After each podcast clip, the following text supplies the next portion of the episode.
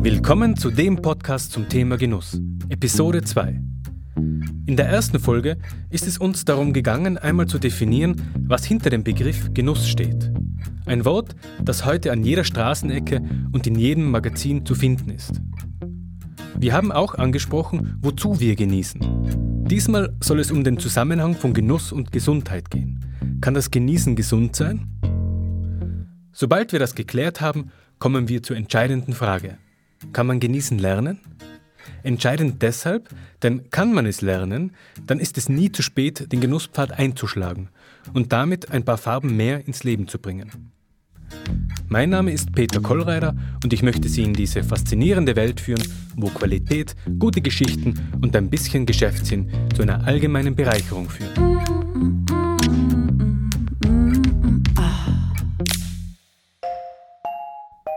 Kapitel 3 Genuss und Gesundheit. Fett, Zucker, Alkohol. Kann Genießen gesund sein? Zwei Aspekte möchte ich vorab erwähnen. Zuerst einmal Folgendes. Die Menge macht das Gift. Wir alle wissen das. Dieser Hinweis ist somit gegeben und wird für die Zukunft vorausgesetzt. Wir werden ihn nie wieder erwähnen. Zum Zweiten. Natürlich ist nicht jeder Genuss per Definition ungesund. Im Gegenteil. Eine ganze Industrie lebt davon, dass wir gesund leben und genießen gerne zusammenbringen. Hier geht es uns mehr um die Frage, ob sich das Genießen, was auch immer wir genießen, auf die Gesundheit auswirken kann und wenn ja, wie.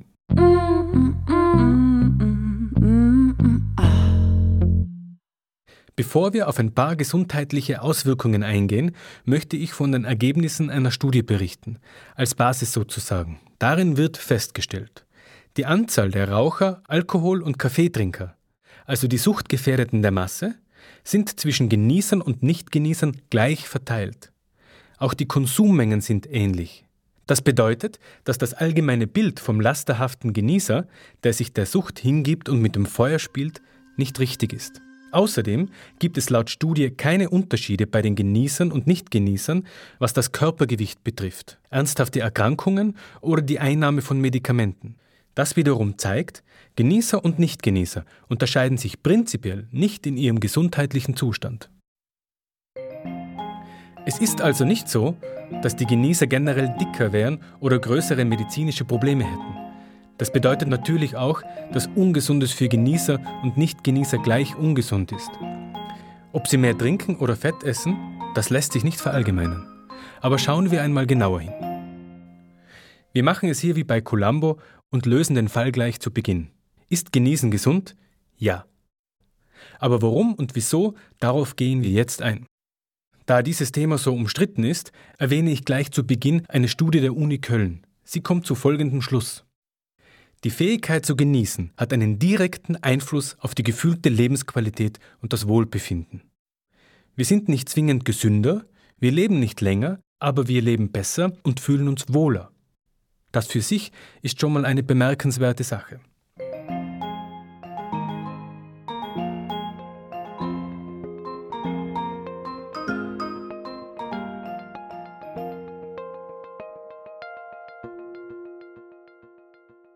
Lassen wir weiter die Forschung sprechen. Welche positiven Folgen hat das Genießen noch? Erstens. Man hat herausgefunden, dass Menschen, die Freude am Genießen haben, weniger ängstlich sind, wenn es darum geht, Risiken einzuschätzen. Also zum Beispiel das Risiko, einen Unfall zu haben oder eine Erkrankung zu bekommen. Die Genussfreunde sind in den meisten Fällen auch weniger anfällig für Stress und deshalb im Allgemeinen auch zufriedener als Menschen, die nicht genussfähig sind. Zweitens. Was auf den ersten Blick vielleicht ein bisschen überrascht. Genussmenschen leben gesünder und ernähren sich bewusster als Nichtgenießer. Der zweite Blick macht deutlich, warum das gar nicht so widersprüchlich ist. Die Körperwahrnehmung, das Gefühl für den eigenen Körper steigt natürlich, je mehr wir uns mit dem eigenen Wohlbefinden beschäftigen beim Genießen. Wir sind aufmerksam dem eigenen Körper gegenüber und das stärkt unsere Sensibilität für das, was der Körper braucht oder ablehnt. Drittes Beispiel. Das Fokussieren auf gute Dinge bringt so viele positive Nebeneffekte mit sich, dass man auch in der medizinischen Therapie auf diese Kraft setzt. Zum Beispiel hat das Genießen einen antidepressiven Effekt. Patienten mit chronischen Schmerzen ziehen sich weniger zurück. Patienten können sich besser konzentrieren. Genuss kann therapeutisch eingesetzt werden bei Adipositas, bei Tinnitus, bei Neurodermitis oder auch bei Demenz.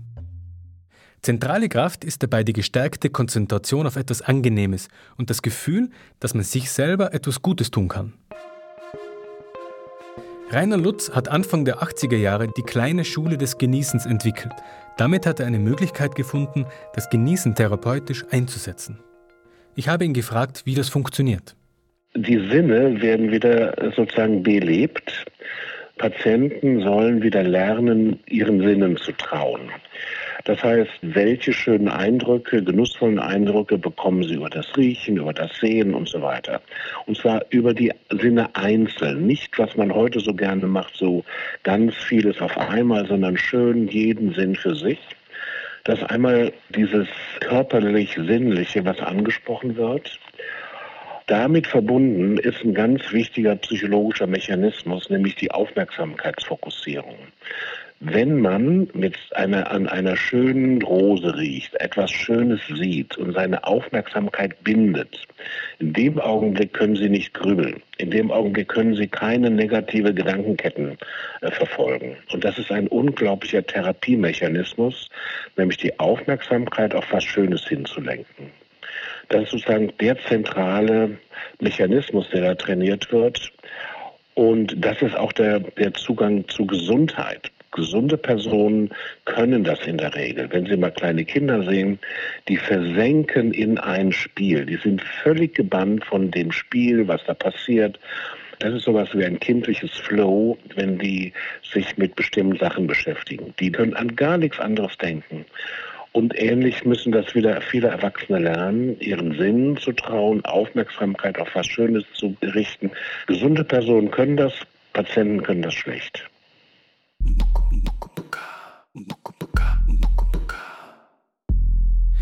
Den Sinnen trauen und die Aufmerksamkeit fokussieren.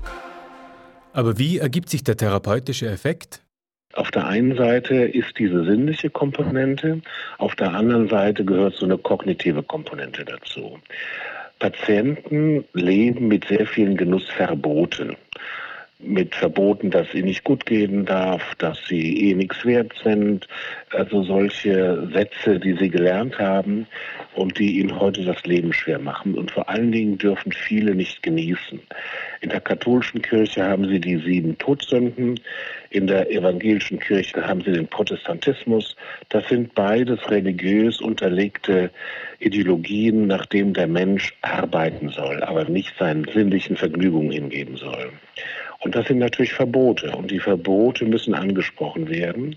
Und Patienten müssen wieder lernen, sich es zu erlauben, ein gutes Leben zu führen.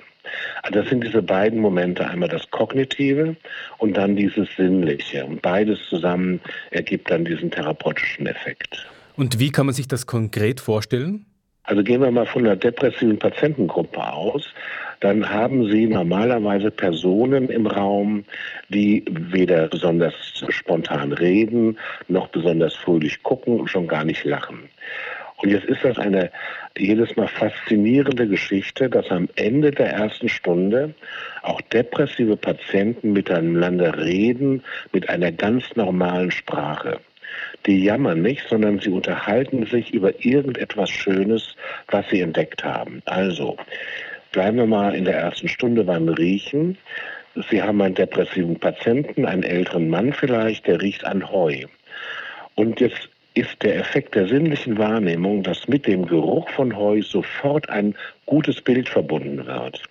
Und dieser Patient hat innerhalb von Bruchteilen von Sekunden ein schönes Bild, zum Beispiel, dass er bei seinem Großvater als Kind auf dem Bauernhof war und da eine schöne Zeit verbracht hat. Das geht in Bruchteilen von Sekunden, dass dieses schöne Bild sich aufbaut und er auf einmal wieder diese positive Emotion und dieses positive Erleben hat. Und darüber unterhalten die sich in der Stunde.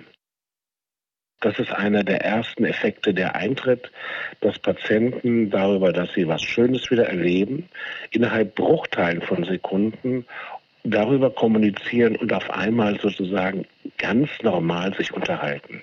Das ist ein faszinierender Effekt, den man eigentlich zu 99, na sagen wir mal, 95 Prozent erwarten kann.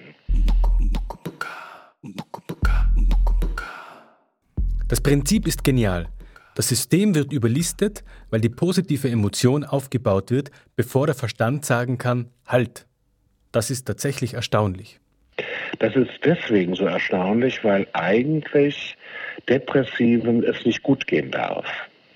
Und ich denke, das ist ein Effekt der unserer Informationsverarbeitung. Diese sinnlichen Eindrücke laufen subkortikal, das heißt über das limbische System. Und innerhalb Bruchteile von Sekunden wird eine schöne Emotion aufgebaut. Die Kognition, in dem sozusagen das Verbot regiert, das schaltet gar nicht so schnell. Das braucht relativ viel Zeit, um zu aktivieren. Bevor dieses Verbot aktiviert ist, ist über das limbische System die positive Emotion aufgebaut. Und das ist ein solcher Trick, das ist so genial, äh, den man nur über ein Programm dieser Art erreichen kann. Also auch diese guten Erinnerungen. Sie können bei depressiven Patienten über den kognitiven Weg die nicht äh, sozusagen explorieren. Wenn Sie einen depressiven Patienten fragen, erzählen Sie mir bitte eine nette Geschichte, schöne Geschichte, positive Geschichte aus Ihrer Kindheit, der wird Sie fassungslos ansehen. Das gab es nicht. Sie sind Patienten aber halten Sie ihm ein Stück Heu unter die Nase oder Stroh und er hat etwas mit Stroh vorher erlebt, dann haben Sie diesen positiven Effekt und Sie können das nicht explorieren. Also nicht jeder hat eine positive Verbindung mit Heu, aber der andere vielleicht mit Erdbeergeruch und der, der andere an der Rose. Also da werden verschiedene Dinge angeboten und in der Regel finden Patienten über dieses Angebot etwas heraus, was sie zu so einer guten Emotion führt selber verantwortlich für den eigenen Genuss sein. Das ist auch ein Akt der Selbstbestimmung, der wichtig ist. Aber wie selbstbestimmt kann man sein in einer Welt, wo jede Ecke den noch größeren Genuss verspricht? Sie haben folgendes Problem. Wenn wir uns entscheiden sollen zwischen schönen Dingen, dann ist aus der allgemeinen Psychologie bekannt, dass es uns wehtut, wenn wir Dinge abwählen müssen. Das heißt, wir richten unsere Aufmerksamkeit auf das, was wir nicht erreicht haben. Und wir haben es nie gelernt, das liegt sozusagen in der Natur der Dinge. Das ist ein Sicherungsmechanismus, dass wir ungern auf positiver verzichten wollen. Und es ist ein generelles Prinzip, dass wir unsere Aufmerksamkeit nicht auf das richten, was wir gewählt haben. Kleines Beispiel, wenn Sie Versuchspersonen 30 Tafeln Schokolade aussuchen, sie sollen sich eine aussuchen oder sechs Tafeln Schokolade, dann sind alle begeistert, die 30 Schokoladen haben zum Aussuchen, aber hinterher sind sie unzufriedener. Sie sind, sind sich nicht sicher, ob sie die richtige Wahl getroffen haben. Und die Leute, die sechs Tafeln haben, die sind hinterher mit ihrer Wahl zuversichtlicher und zufriedener. Bei 30 haben sie einen größeren Verlust, als wenn sie sozusagen unter sechs aussuchen müssen. Und das ist ein allgemeines Prinzip und dann muss man lernen, und das ist auch Gegenstand der Therapie, die Aufmerksamkeit auf das zu richten, was man gewonnen hat und nicht auf das, was man verloren hat.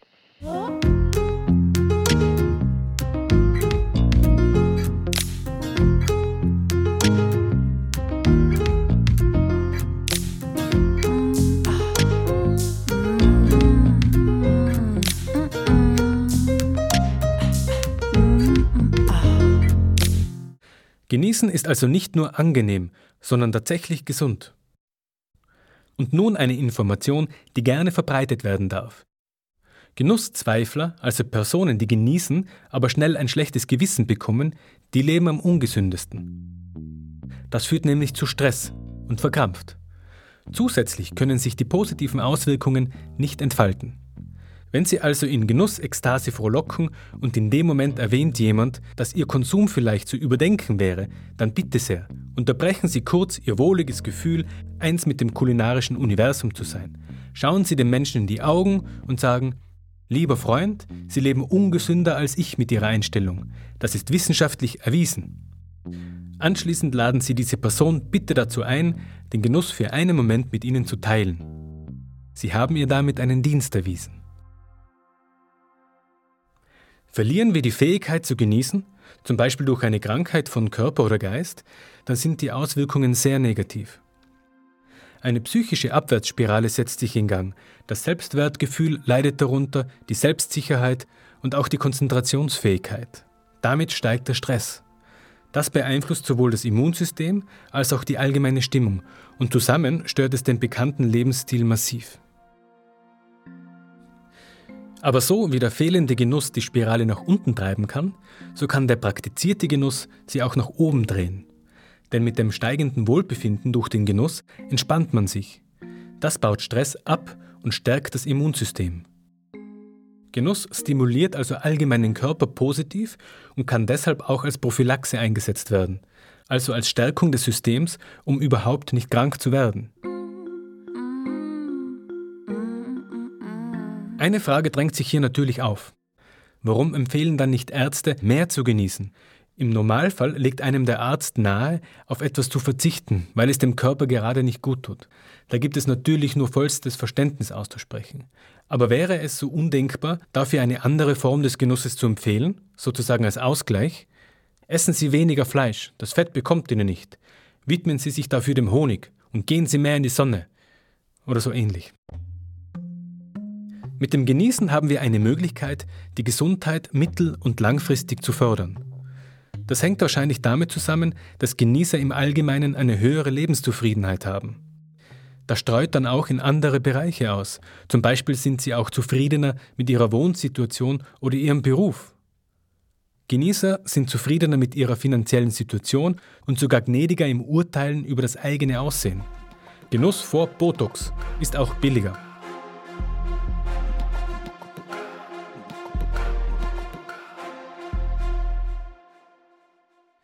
Mit dem Genießen können steigt das Wohlbefinden und die Zufriedenheit über den eigenen Gesundheitszustand. Ein starker Faktor für die erlebte Zufriedenheit ist der gesellschaftliche Umgang beim Genießen. Viele Menschen beginnen mit dem bewussten Genießen, weil sie in diesen Momenten immer Gesellschaft erfahren, egal ob beim Weintrinken oder Saunieren. Es kann also in beide Richtungen gehen. Der Genuss führt zum Beisammensein und das Bedürfnis nach geteilten Erlebnissen und Gesellschaft führt auch zu Genussumgebungen. Ein bekanntes Beispiel finden wir bei Rauchern. Es markiert leider oft den Ursprung der Sucht. Nicht wenige Menschen haben das Rauchen in den Pausen ihrer Arbeit begonnen oder wieder begonnen. Diese Zeitfenster bieten die Möglichkeit, mit den Kollegen zu tratschen und Bünde zu schließen. Das Teilen von schönen Erlebnissen, der Austausch mit Gleichgesinnten, das alles verstärkt den Genuss. Gleichzeitig macht uns dieser offen für andere Menschen. Dieses soziale Wechselspiel ist wichtig, wenn wir über das Genießen sprechen. Was mich besonders freut bei den bisherigen Aussagen ist, dass sie einen wissenschaftlichen Hintergrund haben. Sie entspringen nicht einer Taktik, um das eigene Verhalten zu rechtfertigen. Der positive Einfluss von Genuss auf die Lebenszufriedenheit gilt als erwiesen. Der positive Einfluss auf das Gesundheitsverhalten gilt als erwiesen. Und der positive Einfluss auf das Wohlbefinden gilt als gesichert.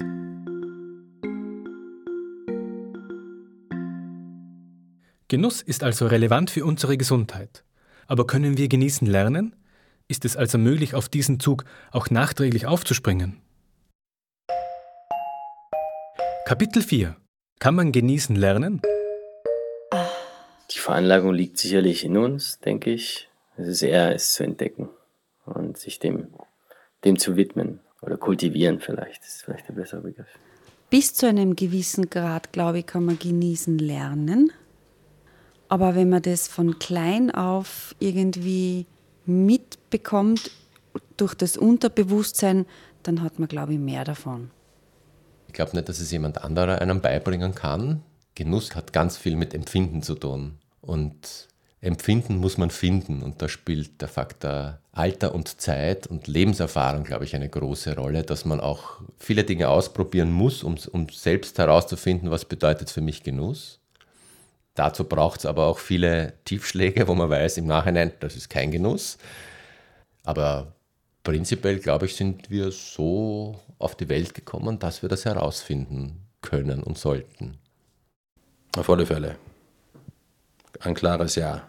Natürlich, man kann die Sinne, man kann Sinne verstärken, man kann sich es hat was mit Hingebung zu tun, mit Zeit nehmen und Hingabe und hin, ja, hingeben, sich einer Sache hingeben. Ja, kann man sicher durch Zeit nehmen. Ja, auf jeden Fall. Na, das ist ja selbstverständlich, dass man halt von einer menschlichen Seite, dass man genießt, also genießen kann man nicht lernen, das kommt von selber aus. Ja, aber muss man bewusst angehen. Unbedingt. Es ist ganz klar, wie bei allen Verhaltensweisen, es gibt Personen, die können das besser und haben das früh gelernt und es gibt andere, die haben einfach damit Schwierigkeiten. Ja, also das ist aber sozusagen ganz normal. Aber das Niveau zu verbessern, das geht allemal.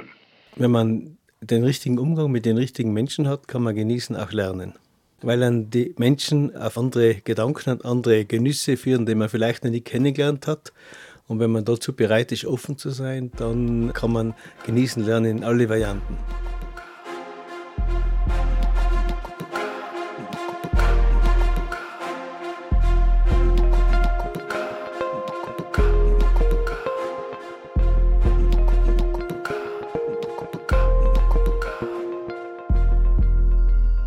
Die Genussfähigkeit ist keine angeborene Größe.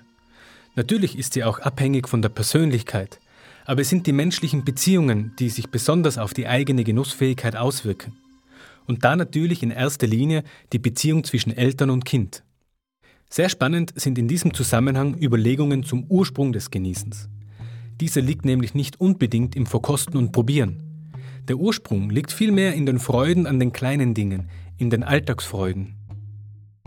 Wenn unsere Eltern uns darauf aufmerksam machen, wie angenehm die ersten Sonnenstrahlen im Frühling sind, wenn sie uns darauf aufmerksam machen, wie erfrischend das kühle Wasser beim Baden ist, wenn sie uns darauf hinweisen, wie schön es ist, in der Natur zu essen oder wie das Abendrot die Berggipfel einfärbt, dann lernen sie uns wahrzunehmen und darauf baut unsere Fähigkeit zu genießen auf. Es beginnt alles damit, dass wir die sinnliche Vielfalt in unserem Leben erkennen und mit dem Erkennen der schönen Dinge laden wir unser Leben auf. Das ist der Humus für unsere Fähigkeit zu genießen. Die Eltern haben eine Vorbildfunktion. Schon Kleinkinder sehen, was Papi und Mami mit Verzücken essen und wollen es auch probieren. Im Laufe der Zeit erweitert sich der Einflusskreis von der engen Familie hin zum weiten Feld der sozialen Beziehungen, zu den Verwandten und Freunden. Mit dem Beobachten und Austauschen lernt man dann immer mehr seinen eigenen genussvollen Lebensstil auszubauen und zu festigen. Die sozialen Beziehungen sind also wichtig für die eigene Genussfähigkeit. Sie sind aber nicht allein dafür verantwortlich, wie und was wir genießen. Die Gründe dafür, wie wir Genuss lernen, können sehr unterschiedlich sein. Zum Beispiel belohnen wir uns für etwas und kaufen deshalb einen teuren Champagner, auch wenn wir den Unterschied gar nicht schmecken. Oder wir trainieren uns den Genuss manchmal auch an. Niemanden schmeckt Bier oder Kaffee beim ersten Schluck. Dazu kommt, dass der Mensch Teil einer Gruppe ist und deshalb auch Trends ausgeliefert ist. Diese Trends sind Teil des Genusslernens, weil sie uns prägen, aber auch, weil wir sie als prägend erkennen können.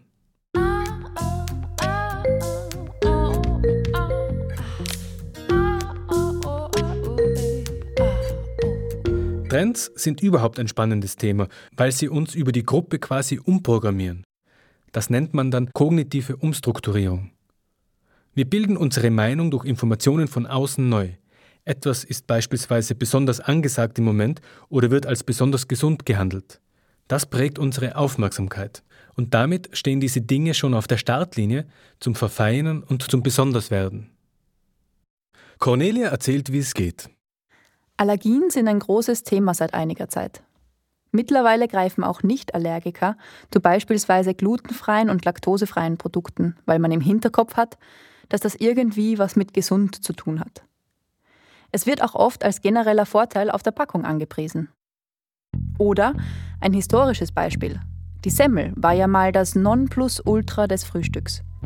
Seit herumgeistert, dass Weizenmehl schlecht sei, hat sie enorm an Ruf verloren. Das so saubere Mehl war ja früher eine Sache der Wohlhabenden. Jetzt geht's bei uns zumindest fast nur mehr mit Körndeln. Und ein ganz wildes Beispiel. Die 0% Fettmanie hat dazu geführt, dass die Hersteller den Vermerk am liebsten auf Haushaltsbesen kleben möchten. Sogar Süßigkeiten, die nie Fett beinhaltet haben, werden mit 0% Fett angepriesen. Das lenkt wundervoll ab von der 100% Zucker-Tatsache. Das ist schon irgendwie wieder lustig. Wenn wir einmal prinzipiell bereit sind, uns auf etwas einzulassen, schaltet sich in der Regel noch die Risikoabwägung dazu. Ist das Risiko größer als die Freude, dann werden wir vorsichtig sein. Deshalb sind ängstliche Personen besonders häufig Nichtgenießer oder Genusszweifler. Auch solche Menschen, die nicht besonders gut darin sind, ein Risiko selbstständig einzuschätzen. Das Genießen können beginnt also damit, dass wir auch kleine Freuden wahrnehmen. Und es hängt damit zusammen, wie gut wir in der Lage sind, Risiken einzuschätzen. Beides kann man üben. Ich gehe hier also davon aus, dass die Genussfähigkeit etwas ist, das ausbaubar und erlernbar ist. Die Freude am Genuss ist ein Lernprozess, weil wir ständig vergleichen und erinnern. Wichtig ist für den Genuss aber auch, dass es Phasen des Verzichts gibt. Es ist schwieriger in Zeiten des totalen Überflusses und der ständigen Verfügbarkeit von allem noch das Genießen zu zelebrieren. Das Gute wird normal, Vielleicht liegt ja auch darin ein Grund, warum wir in Zeiten des Wohlstands und der offiziell gestiegenen Lebensqualität nicht zwingend viel mehr genießen können. Genuss zu lernen bedeutet also auch, Verzicht zu lernen. Und es bedeutet, einen bewussten Kontrast zu schaffen. Deshalb ist es nicht paradox, dass Genussmenschen oft auch einen gesunden Lebensstil pflegen, indem sie sich ausreichend bewegen oder sich bewusst ernähren. Die Genussfähigkeit basiert also weniger auf einzelne Genussmittel, sondern vielmehr auf die Einstellung zum Genuss, auf das geschulte Sensorium. Ein Lernprozess ist wie eine Turbine. Das Wissen steigt und das wiederum erhöht den Wissensdurst. Oder besser, die Genussfähigkeit steigert die Erlebnisqualität und diese erhöht dann wieder die Genussfähigkeit. Die Spirale zieht glücklich nach oben. Deshalb gewinnt die Fähigkeit zu genießen im Alter auch an Vielfalt und Intensität. Sie wird bunter und ist einer der wenigen Dinge, die im Laufe der Lebenszeit eher besser werden als schlechter. Das ist natürlich auch für die Industrie enorm interessant, weil wir in einer Gesellschaft leben, wo die Anzahl der älteren Menschen stark zunimmt. Weisheit und Genussfähigkeit sind Freunde der Zeit.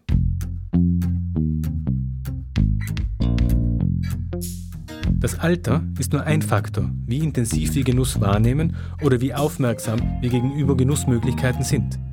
Über diesen und andere Faktoren sprechen wir in der nächsten Episode. Die kleinen Freuden des Alltags schätzen, probieren und vergleichen, Risiken abwägen lernen und auch Verzicht üben, das sind die Pfeiler der Genussfähigkeit.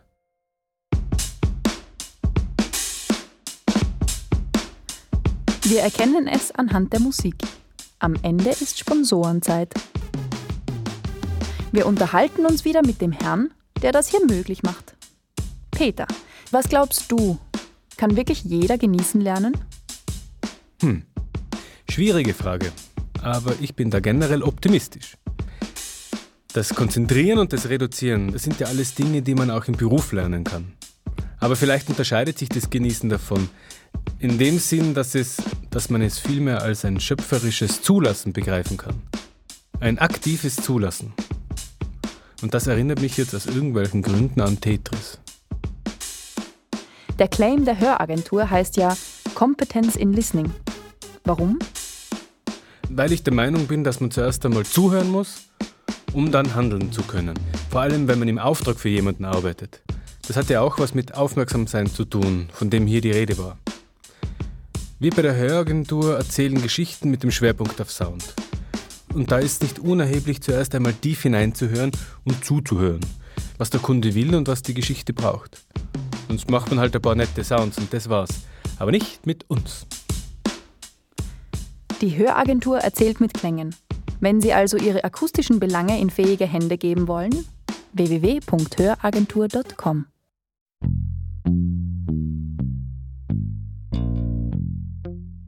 Wir schließen diese Folge ab, indem wir die Genusspropheten, die Menschen hinter den Dresen der Feinkost- und Delikatessläden hervorheben. Auch sie helfen uns, die Genussfähigkeit zu verfeinern.